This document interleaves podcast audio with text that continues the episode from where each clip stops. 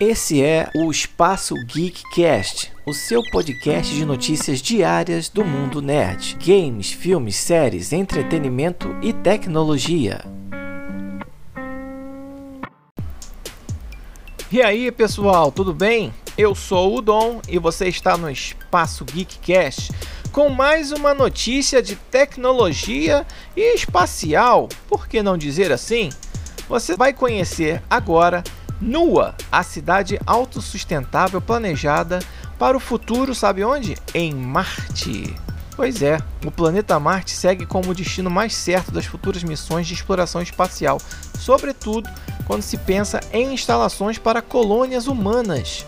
Em um trabalho desenvolvido pela parceria entre a Bibu Studio e a Sustainable Off-World Network, um grupo de cientistas e engenheiros desenvolveu o conceito de uma cidade sustentável no planeta vermelho, que se chama NUA e é planejada para abrigar cerca de 250 mil habitantes. A capital marciana NUA foi selecionada como finalista do concurso de projetos de assentamentos viáveis, realizado no ano passado pela Mars Society.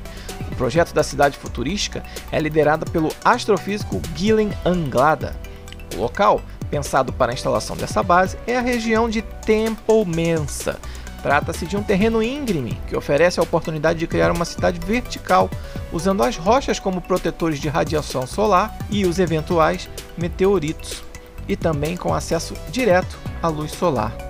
O número da população inicial seria aí de cerca de 250 mil pessoas, divididas em cinco outros locais onde serão instaladas pequenas cidades. Por exemplo, a cidade de Ábalos estará localizada ao polo norte de Marte, para agilizar ali o acesso ao gelo de água dessa região, enquanto a cidade chamada Marineres ficaria no maior cânion do sistema solar, no Vale Marineres.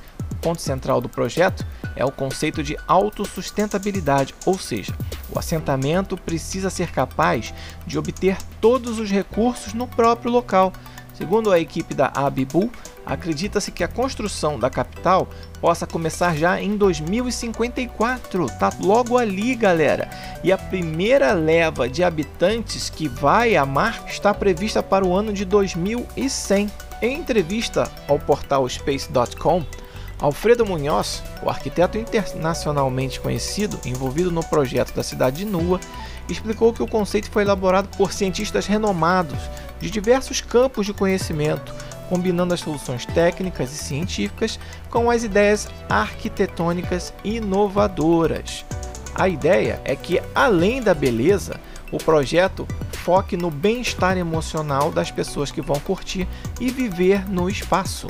A cidade de Nua tem esse nome que faz referência à deusa mitológica chinesa, que é protetora dos humanos e terá as principais atividades desenvolvidas no interior do penhasco de Temple Mensa, nos chamados macroedifícios.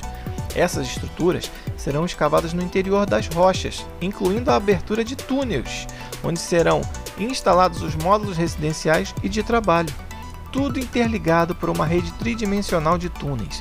No ponto mais alto dessa falésia será instalado a infraestrutura necessária para a produção de alimentos e geração de energia, pois as instalações agrícolas dependem do acesso direto à luz solar.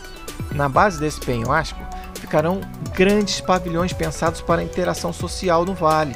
Serão estruturas transparentes, de maneira a permitir que seus habitantes contemplem as paisagens marcianas, olha que lindo, e protegendo eles da radiação externa. Outras estruturas, como hospitais, escolas e universidades, além de locais para a prática esportiva e culturais, comerciais e até mesmo estações de trem, serão construídas no Vale Marineres. Agora tem um ponto aí que ainda precisa ser trabalhado, pois os cientistas afirmam que mesmo com a cidade toda montada, será necessário que um serviço regular de ônibus espacial seja capaz de dar conta da grande demanda, aproveitando então a janela de lançamento ideal para o planeta vizinho que ocorre a cada 26 meses. Agora, se você está pensando em comprar o seu lugarzinho em Marte, vai se preparando, tá? A passagem de ida para Nua vai garantir uma unidade residencial com um tamanho de 25 a 32 metros quadrados e também acesso total às instalações comuns, bem como os serviços de suporte à vida e de alimentação. Mas tem um porém.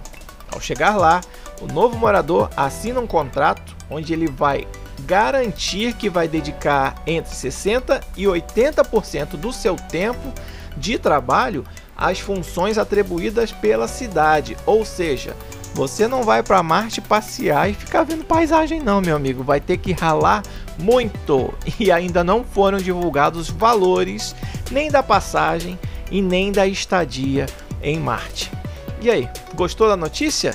Se a tecnologia é futuro, é geek e está no espaço geek. Valeu, galera. Até semana que vem.